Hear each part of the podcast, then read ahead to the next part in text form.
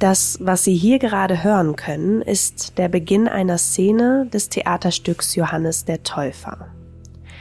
Und jetzt schließen Sie bitte einmal kurz die Augen und versuchen Sie, sich hier hineinzuversetzen und das zu fühlen, was ich gefühlt habe, als ich diese Szene für Sie aufgezeichnet habe. Und deswegen kurz auf Anfang. Wir, die Zuschauer, laufen in einen Tunnel hinein. Genauer in einen Tunnel der Hinterbühne des Stadttheaters in Bern. Hinter uns schließt sich die Tür und es wird stockfinster. Wir machen alle irgendwann Halt, weil dort auf der Bühne, wenn man so will, Johannes der Täufer liegt. Nackt und nur mit grauem Staub beschmutzt und wir können ihn durch den Schein zweier LED-Kerzen und durch ein paar kleine Kontrollleuchten des Technikpuls sehen. Und dann geht es langsam los.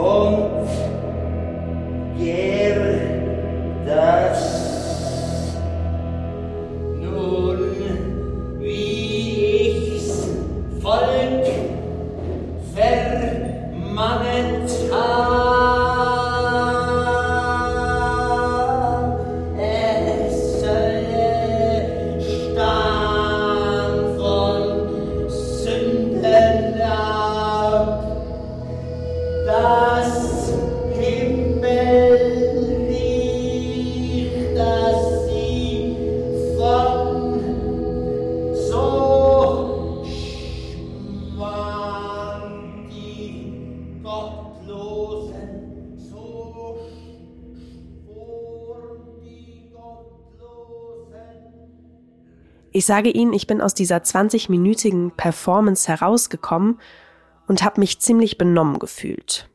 Die Atmung vieler meiner Mitzuschauer hatte auch kurze Aussetzer, so sehr hat uns die Darbietung des Schauspielers mitgenommen. Und eine Dame hat mir danach Folgendes gesagt. Ich fand's großartig. Ich fand's mystisch. Ich, es hat mir Bilder evoziert, so äh, wirklich Kirche und dann auch wieder dieser absurde Text, meine Güte, ah, der kann ihn ja gar nicht lesen, ich verstehe kein Wort. Ah, der versteht auch kein Wort, hat mich ganz beruhigt. Ich fand's großartig, einfach wirklich eine, eine innere Bildreise. Ja, ganz toll. Und genau danach habe ich gemerkt, dass es richtig war, sie per Podcast mitzunehmen in dieses Erlebnis, in Theaterstücke, szenische Lesungen, Performances, die wir mal anders erleben konnten, in der langen Nacht der vergessenen Stücke. Mein Name ist Kati Schneider und ich freue mich sehr, dass Sie zuhören.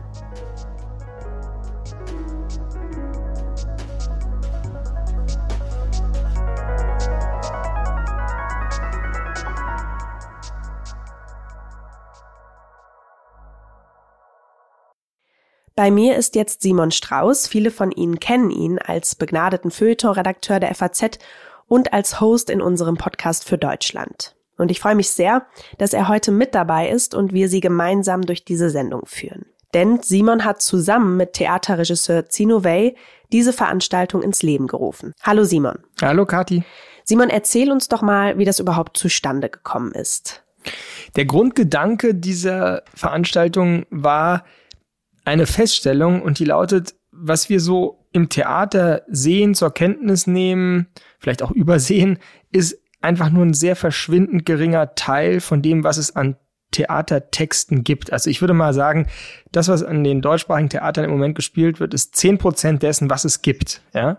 Also mhm. 90 Prozent der Stücke, der Theaterstücke, der dramatischen Texte sind vergessen, werden nicht aufgeführt, kennt keiner mehr. Und das war so die Ausgangsfrage erst einer Serie in der Zeitung im Feuilleton der FAZ, die sich ähm, eben diesen vergessenen Stücken gewidmet hat, Schwarmintelligenz, alle möglichen Leute angezapft hat und gefragt, was wären denn ähm, vergessene Theaterstücke, die ihr gerne mal auf der Bühne sehen wollen würdet. Ähm, daraus ist dann die Idee eben einer auch Veranstaltung, einer langen Nacht entstanden. Und das wollten wir eigentlich in der Volksbühne in Berlin ursprünglich machen. Dann kam Corona dazwischen, haben wir jetzt ins Digitale verlegt und jetzt haben wir es eben im Sommer toll machen können ähm, im Stadttheater Bern, einer wirklich fantastischen langen Nacht der vergessenen hm. Stücke dort. Ja, erst einmal Kompliment an euch, was ihr da auf die Beine gestellt habt. Ich durfte ja den ganzen Tag mit dabei sein und bei mir hat es auf jeden Fall geklappt, mich auf diese Weise noch mehr oder auch wieder für das Theater zu begeistern. Ähm, aber lass uns doch mal von Anfang an erzählen, wie der Tag abgelaufen ist. Wir sind ja um 16.30 Uhr an einem sehr heißen Junitag, ich glaube, wir hatten ungefähr 38 Grad gestartet und ich habe mir verschiedene szenische Lesungen und Performances der vergessenen Stücke angesehen, die ja überall im Theater aufgeführt wurden, von der Requisite bis zum Tunnel, von wo aus wir ja vorhin schon ähm, Johannes den Täufer gehört haben. Das Theater wurde sozusagen zum Labor, zu den Stücken kommen wir aber auch heute immer mal wieder in dieser Sendung. Und während ich das gemacht habe, hast du ja ein Diskursprogramm abgehalten. Erzähl uns doch mal kurz davon.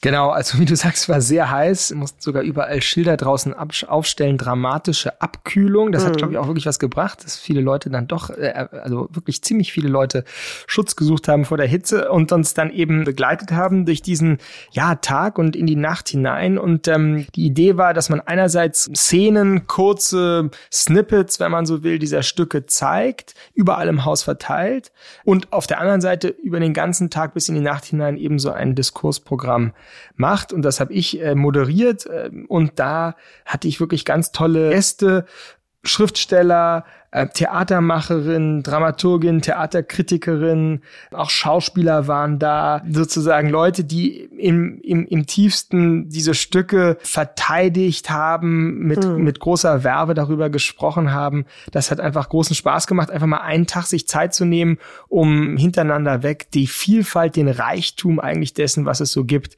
ähm, sich anzuhören. Man muss eine Sache dazu eben sagen, das war die besondere Herausforderung, die besondere Kür. Wir haben eben eine Schweizer Edition gemacht, dieser vergessenen Stücke. Also es ging vor allem um Schweizer, vergessene Schweizer Theaterstücke. Und das ist ja, ja. nochmal eine größere, sozusagen vergessene Gruppe, die Schweizer Stücke. Mhm, genau, wir kommen ja gleich auch nochmal zu dieser Besonderheit des Schweizer Deutschen auf der Bühne.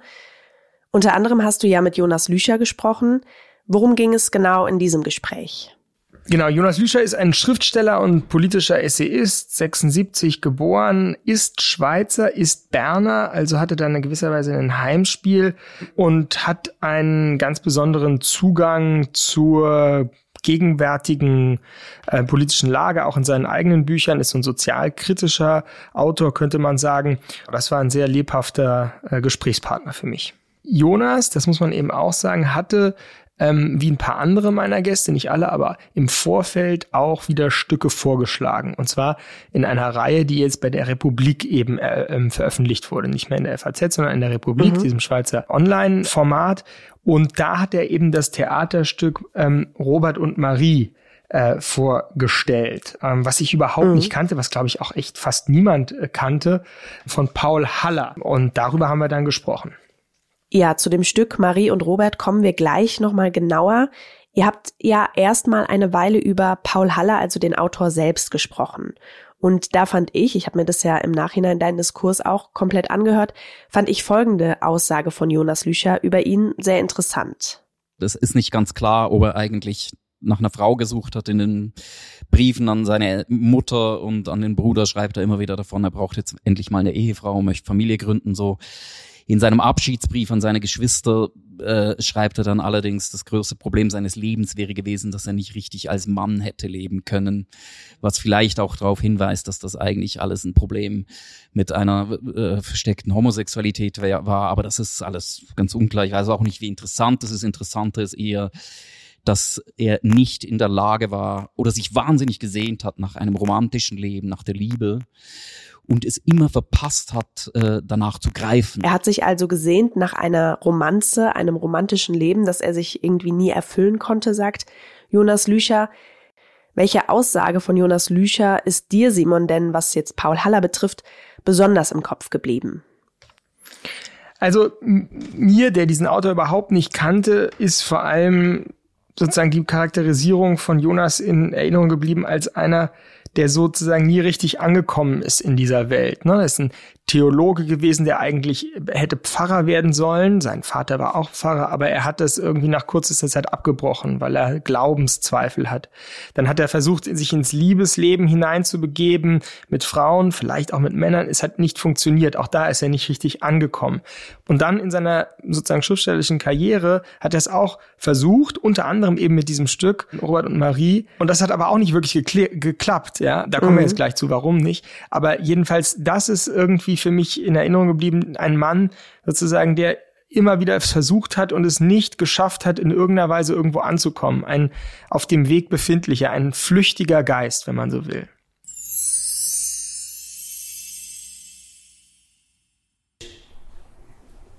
Robert, ich kann dem Zeug nicht mehr zuschauen. Mein Mann wird das Geld gründen vom Haus. Das ist eine ausgemachte Sache. Das wird, denke ich, Zeit haben. Heute noch, Röbi. Bring ihm, was hast. Und versprich und verschwör dich. Sonst ist es am Ende mit dir. Nichts, Anni. Nicht so viel. Da, Röbi. Da hat's Geld. Im Umschlag. Woher kommt es? Aus dem Himmel oben runter. Wo hast du das Geld her? Marei. Ich hab doch gesagt. Du weisst doch. Ich will kein Geld von dir. Nichts will ich aus eurem Haus. Ich has nicht vergeben. Darum nimm's von mir. Wenn ich aber nicht will. Wenn ich dir zum letzten Mal sage, dass ich kein Lump bin und kein Bettler. Röbi!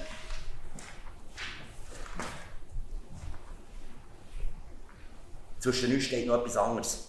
Das weißt du so gut wie ich. Schau mich nicht so an. Es braucht nicht das Wort. Das ist gerade raus, was wissen. Hier im Hintergrund hören wir gerade einen Ausschnitt aus dem Stück Marie und Robert. Worum geht es denn eigentlich in der Handlung genau?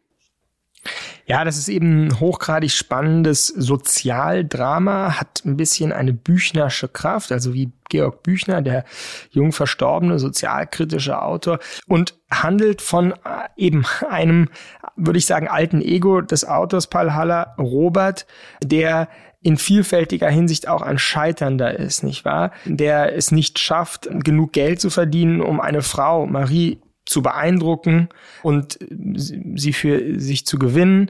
Die nimmt einen anderen Mann und er sozusagen äh, scheitert an der Liebe. Dann äh, gibt es Schulden, deswegen macht es dieses Stück auch, würde ich fast sagen, sehr, sehr relevant, gerade in unseren Tagen und vielleicht auch, äh, worauf wir jetzt hinzusteuern. Also immer mehr Leute haben ja im Moment wirklich einfach Angst. Wie sollen sie ihre Kredite zurückbezahlen? Wie sollen sie ihre Energiekosten mhm. bezahlen? So, also darunter leidet der auch. Der muss auch einen Kredit zurückzahlen, weiß nicht, woher das Geld kommt. Dann gibt die Frau, weil sie nach wie vor Marie einen sozusagen Mitleid mit ihm hat, besorgt ihm irgendwie heimlich Geld. Dann kommt es zu einer Auseinandersetzung zwischen ihm und dem neuen Mann von ihr, der stirbt und ein großes sozusagen Schuld- und Sühneprogramm beginnt. Du bist ja. immer noch da. Ich möchte jetzt auch mal wissen, was da geht zwischen euch beiden. Jetzt schon lange recht drauf gehabt. Das sind wir nicht geschafft. Du hast dich nicht reinzumischen. Hey, Jesus, mal gang. Gang doch, gang. Um Gottes Willen. Da bleib ich jetzt. Gehörst du hier oder gehörst du zu uns über? Ich habe auch meinen Willen. Es ist nicht genug, dass du nachlebst, wenn ich fort bin. Und mit zum Gespött machst vor dem ganzen Dorf. Du musst auch noch kommen, wenn ich selber da bin. Warte nur, das hat man davon, wenn man ein armes Mädchen aus dem Dreck aus... Ich helfe jetzt das... Ich will jetzt Ruhe in meinem Haus. In deinem Haus? So, Heuchler. Was hat denn meine Frau in deinem Haus zu suchen? Wo schläft ihr zusammen, ihr zwei saubere Tiere? Wo? Da in deinem Haus. In dem Stall, wo sie je gehört hat. Also ein Sozialdrama, Liebesdrama, ähm, antikapitalistisches äh, Stück, wenn man so will, mit großer Empathie für den kleinen, mittleren Mann. Das Besondere jetzt und warum das Stück eben nie wirklich Erfolg hatte auf den deutschsprachigen Bühnen ist, dass es in Schweizerdeutsch geschrieben wurde. Das heißt in der Mundart. Völlig ungewöhnlich in der Zeit, als es aufgeführt worden ist, 1916 nämlich, dass man eben ein Stück äh, wirklich in diesem in diesem Dialekt schreibt, ja, und das war einfach mhm. nicht üblich. Das ist was, was ich auch wirklich erst verstanden habe, ist ja eigentlich widersinnig. In der Schweiz spricht man nun mal Schweizerdeutsch und nicht Hochdeutsch, ja, aber auf den Bühnen seit immer schon wird Hochdeutsch gesprochen. Eigentlich ja seltsam. Ja? Ja. Und daran ist er auch gescheitert, der, der Paul Haller. Das Stück wurde zwar ein bisschen irgendwie aufgeführt, aber kam nicht in den Kanon rein, wurde eben pikanterweise auch zum Beispiel vom Berner Stadttheater abgelehnt damals, wo wir es jetzt also nach ähm, 100 Jahren äh, zum ersten Mal uraufgeführt haben, wenn man so will. Jonas Lücher hat dir ja danach weiter erzählt, dass ihn Mundart, also Schweizerdeutsch, nie so wirklich interessiert hat. Dass er sogar, als er nach Deutschland gezogen ist, ziemlich erleichtert war. endlich äh, in einem Land zu leben, wo ich äh, in der Sprache anfange zu träumen und zu denken und zu zählen, in der ich dann auch schreibe und so. Also ich, mich hat die Mundart eher immer etwas irritiert, aber jetzt in der Beschäftigung mit ihm fand ich es schon interessant und ich finde es eine interessante Frage, ob dieses Stück zum Beispiel diese Mundart braucht. Also ähm, äh, Gerhard Hauptmann hat zum Beispiel von von seinen Webern das ursprünglich in so einem schlesischen Dialekt geschrieben, hat dann aber selber eine hochdeutsche Fassung davon gemacht, weil er eben genau auch das Problem hatte. Ähm, ich kenne nicht beide Fassungen der Weber, aber da ist zum Beispiel die Frage, wäre jetzt die hochdeutsche Fassung schlechter? Also die Frage ist tatsächlich, könnte man nicht ähm, diesen, dieses Stück auch in, in ein Hochdeutsch übersetzen und es würde seine Kraft behalten. Das ist aber sozusagen eine Frage, die ich habe. Ich bin nicht sicher, ob das so ist, aber, Aber- ich vermute, es wäre so. Was sagst du denn, Simon? Könnte das Stück auch auf Hochdeutsch seine Kraft behalten? Nee, das glaube ich eben interessanterweise nicht. Dieses Schweizerdeutsch, glaube ich, kann man nicht wegdenken aus diesem Stück. Da bin ich anderer Meinung als Jonas, der natürlich dieses Stück so toll findet, dass er es gerne auch in Deutschland zum Beispiel sehen würde auf den großen Bühnen. Aber ich denke, dass das, ähm, man sollte es eher wirklich in der Schweiz auf Schweizerdeutsch, meinetwegen mit Untertiteln, mit, mit hochdeutschen Untertiteln zeigen.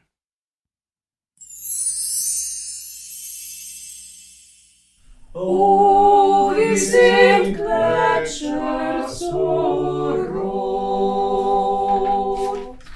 1938.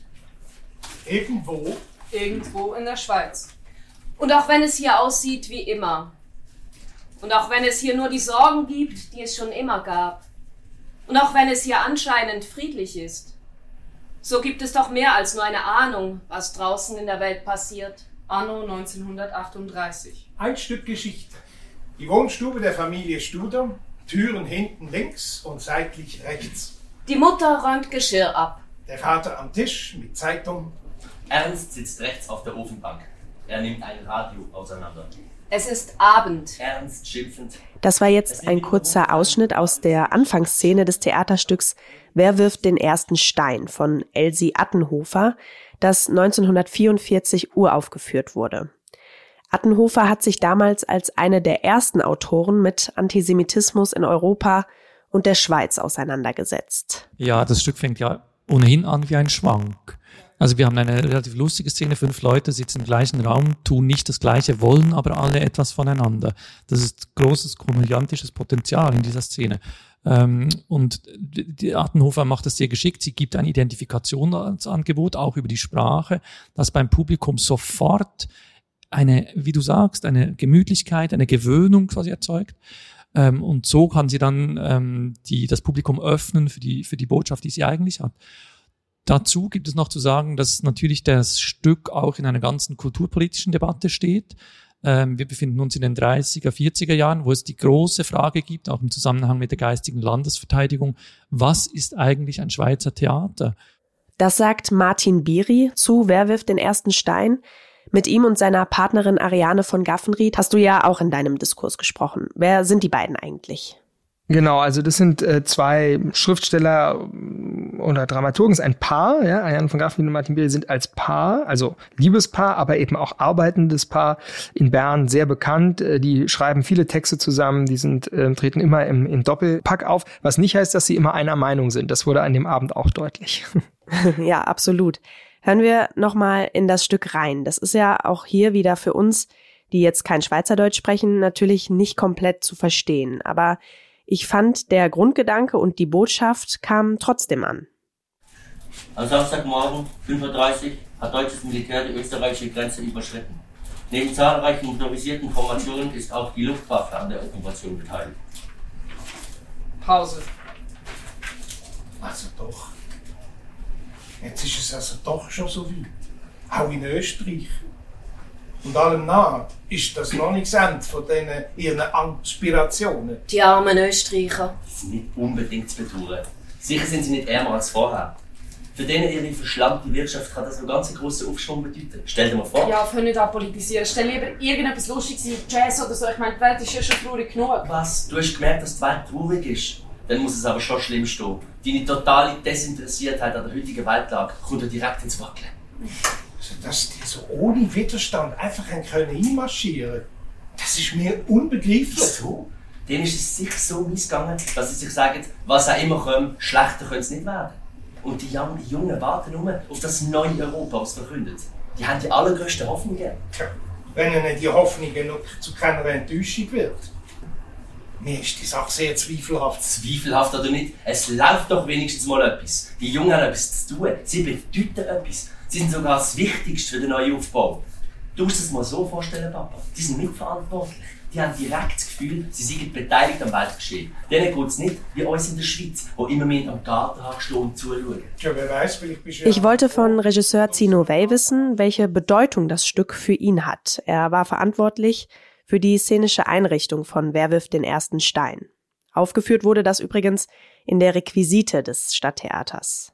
Ich finde das total interessant ist. Das ist ein Stück, was 43 geschrieben wurde, als Reaktion eigentlich auf eine Zeitungsmeldung, die diese Schauspielerin und Kabarettistin, die sie eigentlich war, das Gefühl hatte, sie muss gegen diese Gleichgültigkeit in der Schweiz gegenüber dem Nationalsozialismus, muss sie irgendwas tun. Und weil ihr Medium das Theater ist, hat sie sich dazu entschieden, das erste Mal ein Stück zu schreiben.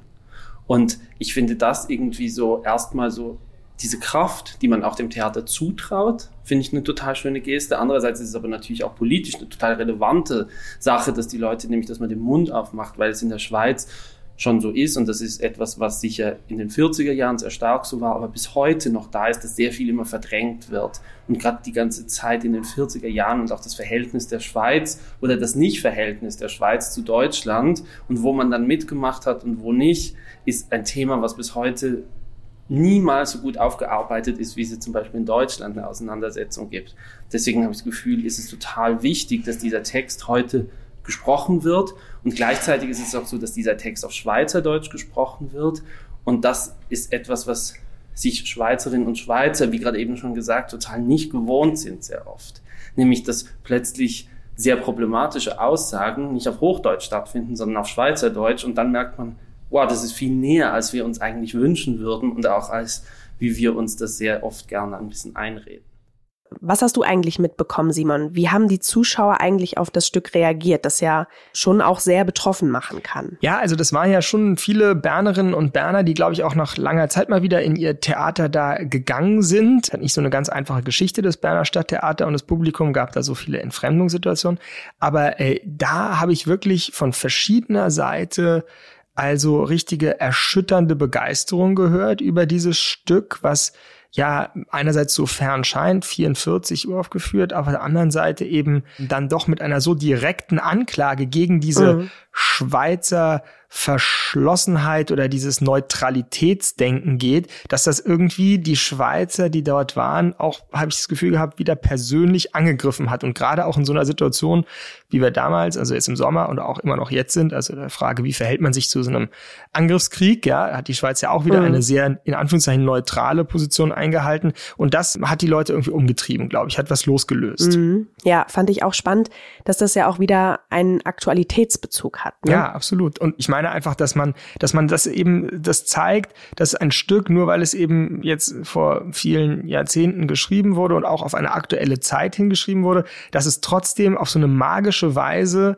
sozusagen eine, eine, eine Schlagkraft bewahren kann, ja, mhm. weil es so ein Grundthema berührt. In diesem Falle eben Verweigerung von Verantwortung oder falsche Neutralität, ja. Und wenn man das dann hinnimmt und heute gar nicht mal unbedingt aktualisieren muss. Ja, man muss da jetzt nicht irgendwie die Putin-Bilder in den Hintergrund ja. äh, hängen oder so. Aber man weiß, wenn man das Publikum ernst nimmt, jeder in dem Raum, der sitzt, denkt sich seinen Teil und versteht, dass es wieder heute um die Frage geht, was bedeutet es, neutral zu sein im Angesicht von Verbrechen. Kommen wir mal von Elsie Attenhofer, einer bemerkenswerten Autorin aus der Vergangenheit, in eine in der Gegenwart, mit der du auch gesprochen hast. Meral Kureji. Worum ging es denn im Gespräch mit ihr? Ja, da ging es jetzt nicht in erster Linie um ein Stück, sondern es ging um die grundsätzliche Frage, wie schaut eine junge, prononcierte Prosa-Autorin mit einem, in diesem Falle, ähm, ex-jugoslawischen Hintergrund, also im Kosovo ist sie geboren, wie schaut die auf so diese Debatten? Kanon, deutschsprachiges Theater. Wie guckt die überhaupt so auf das, was auf den Bühnen geschieht. Und das war ein wirklich sehr aufschlussreiches, ähm, auch sehr witziges, aber auch angriffslustiges Gespräch, was wir da geführt haben. Ja, auf jeden Fall. Was ich sehr spannend fand, war, was sie dazu gesagt hat, was das mit Schauspielern macht, wenn sie ihre Rollen oder nachdem sie ihre Rollen verkörpern, aber auch was mit ihr passiert, wenn sie schreibt. Ich glaube, so mit jedem Buch, mit jedem Roman gebe ich sowas von mir ab und nehme sowas von meinen Figuren an und führe die dann so weiter und trage die dann so weiter. Ich glaube, bei Schauspielen ist es so extrem, also ich meine, ich schreibe sehr langsam, alle vier, fünf Jahre kommt mal was raus.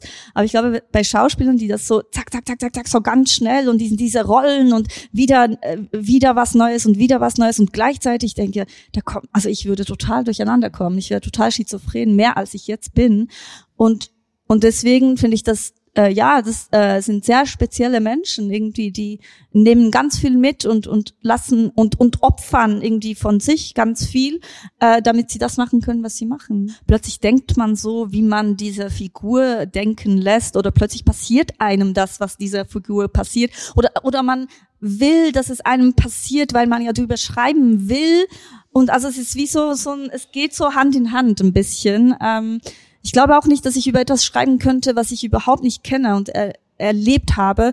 Aber das verwandelt sich dann so stark eben mit diesen Figuren, weil man die so entwickelt über Jahre und die ja dann so kennenlernt, dass, äh, dass man zwar distanzierter wird, aber gleichwohl sind ja in, ist ja in jeder Figur was von einem selbst drin und gleichzeitig nimmt man auch von diesen Figuren das, was man mag, denke ich jedenfalls, aber plötzlich entdecke ich so Seiten an mir, wo ich denke, ah, das ist jetzt diese diese Manuel und das habe ich so gehasst an ihm und jetzt hm. mache ich das plötzlich und auch so so Gesten, manchmal ich weiß nicht, also andere sagen, es ist Empathie und ich würde ich weiß, es ist total krankhaft irgendwie.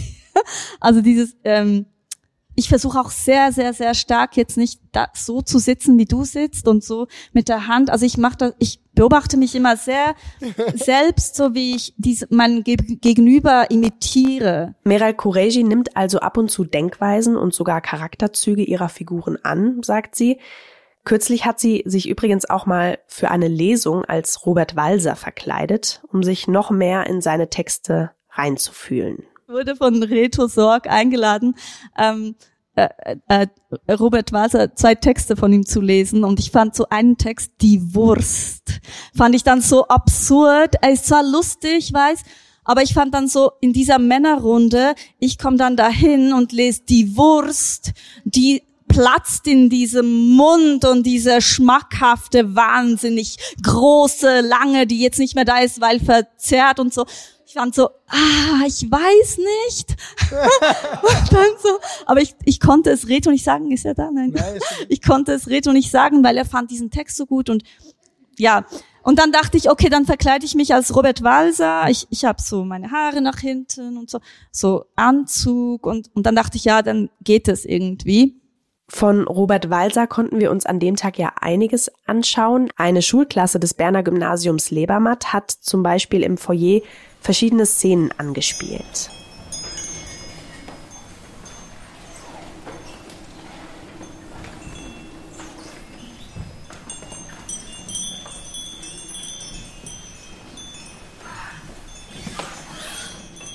Wo ich ihn umarmt habe, schlinge ich meinen Arm um die Ohren. Du bist im Schmerz um mich umgegangen und ich muss mein ganzes Leben durch Wehmut um dich wehen. Wer war eigentlich Robert Walser, Simon? Ja, wenn man über Robert Walser nachdenkt oder ihn vorstellen will, finde ich, kann man das eigentlich vom Ende seines Lebens am besten machen. Da liegt nämlich ein Mann, also Robert Walser, im Schnee. Der stirbt im Schnee, ist erfroren auf einem Spaziergang. Es hat so zwei, drei Stunden gedauert, bis ihn jemand gefunden hat. Mhm.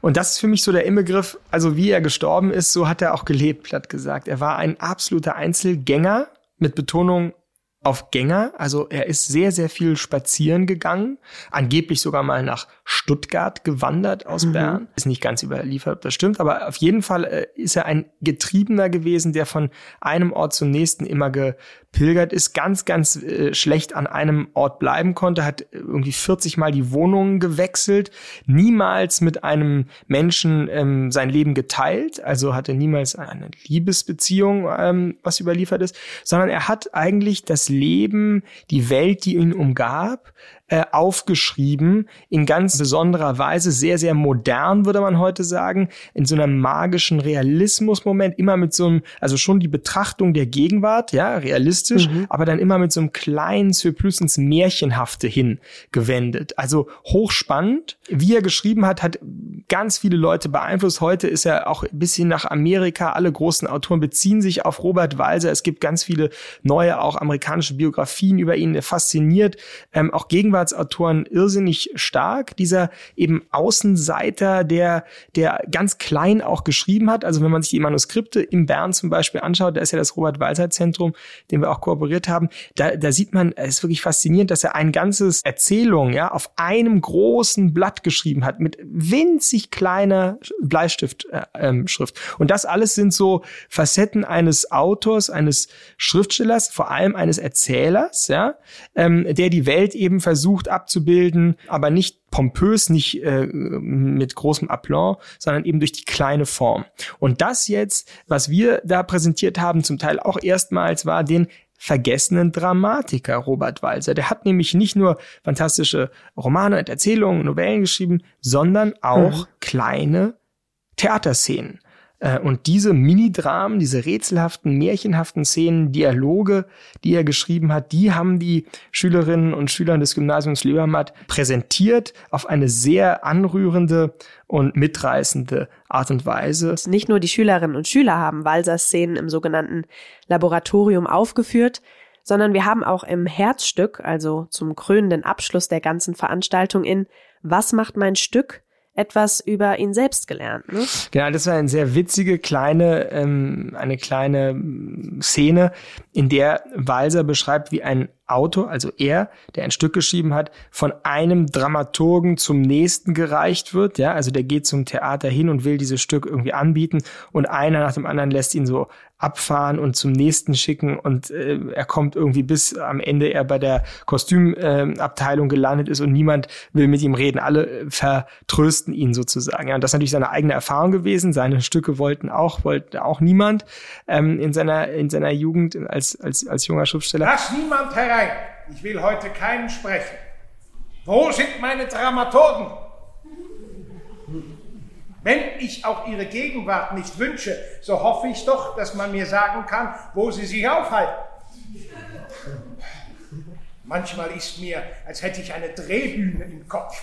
Derart wimmelt es mir von Gedanken. Was habe ich gestern für Pläne gehabt? Es müssen hohe Pläne gewesen sein, dass sie mir haben so spurlos verschwinden können. Ich weiß, nur die Hoheit kann so leise auftreten. Ist niemand da, der mir sagen kann, wie spät es jetzt ist? Wer hat mir das angetan? Wer sind Sie? Zu, welcher Tür sind Sie hereingekommen? Habe ich deshalb einen Stab von Bedienten um mich, dass mich kein Moment vor Betteln sicher sein soll? Bitte sehr, ich habe hier vor zwölf Jahren ein Stück eingereicht. Ich gestehe, es zeugt von Bettelhaftigkeit, von etwas zu sprechen, das vor zwölf Jahren hätte erledigt werden sollen. Aber ich fühle mich nicht verantwortlich für solche Sonderbarkeiten. Und was wollen Sie? Und wie heißen Sie?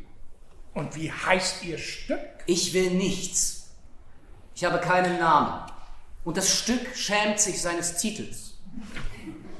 Sie sehen mich purpurrot vor Zorn, mein Herr, aber ich ersuche Sie dringendst, meine Aufwallungen lächerlich finden zu wollen. Lassen Sie mich die Treppe hinunterwerfen. Ohrfeigen Sie mich und waschen Sie sich die Hände, die der Schlag verunreinigt hat, in meinem Blute ab. Irgendwie ist es aber auch eine Erfahrung, die, glaube ich, viele immer noch heute machen. Diese Theater sind ja so große Organisationen, das haben wir da auch gemerkt, die ja immer in diesen Städten drinstehen, ja, riesige Kolosse. Mhm. Und ähm, man weiß eigentlich nicht genau, wie die funktionieren. Und auch das war so ein Teil dieses, dieser langen Nacht, fand ich, dass man mal dieses Theater geöffnet hat, diese unterschiedlichen Räume einfach auch mal zugänglich gemacht dass so ein Theater eben nicht einfach nur aus dem Zuschauerraum besteht, Ja. ne, sondern dass man auch bis nach ganz oben in die Kostümabteilung geht oder ganz unten in den, in den Keller oder wie wir Anfang gesagt haben, in den Tunnel. Und das fand ich auch so Mhm. toll für mich selber. Ich glaube auch das Publikum zu sehen, dieses Theater ist so ein lebender Kosmos und da muss man auch keine Angst haben, einfach mal reinzugehen. Ja, es gehört uns ja, wenn man so will. Es wird ja von ähm, den Steuerzahlern und Steuerzahlern bezahlt und deswegen haben wir da auch Zutrittsrecht. So war so ein bisschen auch der äh, Effekt, wenn man so will, dieser langen Nacht. Mhm, genau, und das hat das Ganze ja auch ziemlich nahbar gemacht, die Szenen mal viel ähm, in einem viel kleineren Kreis, viel unkonventioneller zu erleben. So war für mich zumindest das Gefühl, dass es viel nahbarer wurde. Ein weiteres Stück, ähm, das sich die Gäste vor dem Theater ansehen konnten, war Cromwell. Das Stück von Annemarie Schwarzenbach wurde in und vor einem Schauspielmobil, also einem kleinen Bus, von den Schauspielern Kilian Land und Heidi Maria Glössner aufgeführt. Also die kamen dann mit dem Schauspielmobil vors Theater gefahren und haben dann ähm, ja in und auf und auch vor dem Bus die Szene gespielt. Und in dem Stück geht es um den englischen Staatsmann Oliver Cromwell. Er war im englischen Bürgerkrieg gegen Karl I., einer der Führer des Parlamentsheeres. Herr Protektor!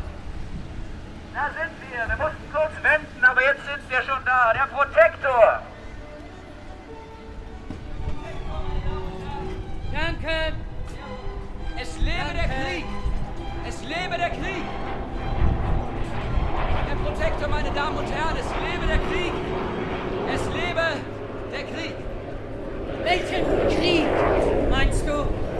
Der Krieg ist vorbei. Die Soldaten haben nichts mehr zu tun. Das ist meine Box, bitte stehen lassen. Die Soldaten haben nichts mehr zu tun. Die Soldaten langweilen sich. Man gewöhnt sich daran. An den Frieden? Nein, an die Langeweile. Das Parlament fordert die Verminderung des Heeres von 45.000 auf 33.000 Mann. Wenn Sie die Truppen entlassen, dann machen die Revolution. Wir können nicht mitten im Frieden ein so großes Heer unterhalten. Aber lasse kurz den äh, republikanischen Bus durch. Grüße, hallo. Aber die Truppen fühlen sich als die Gründer der Republik.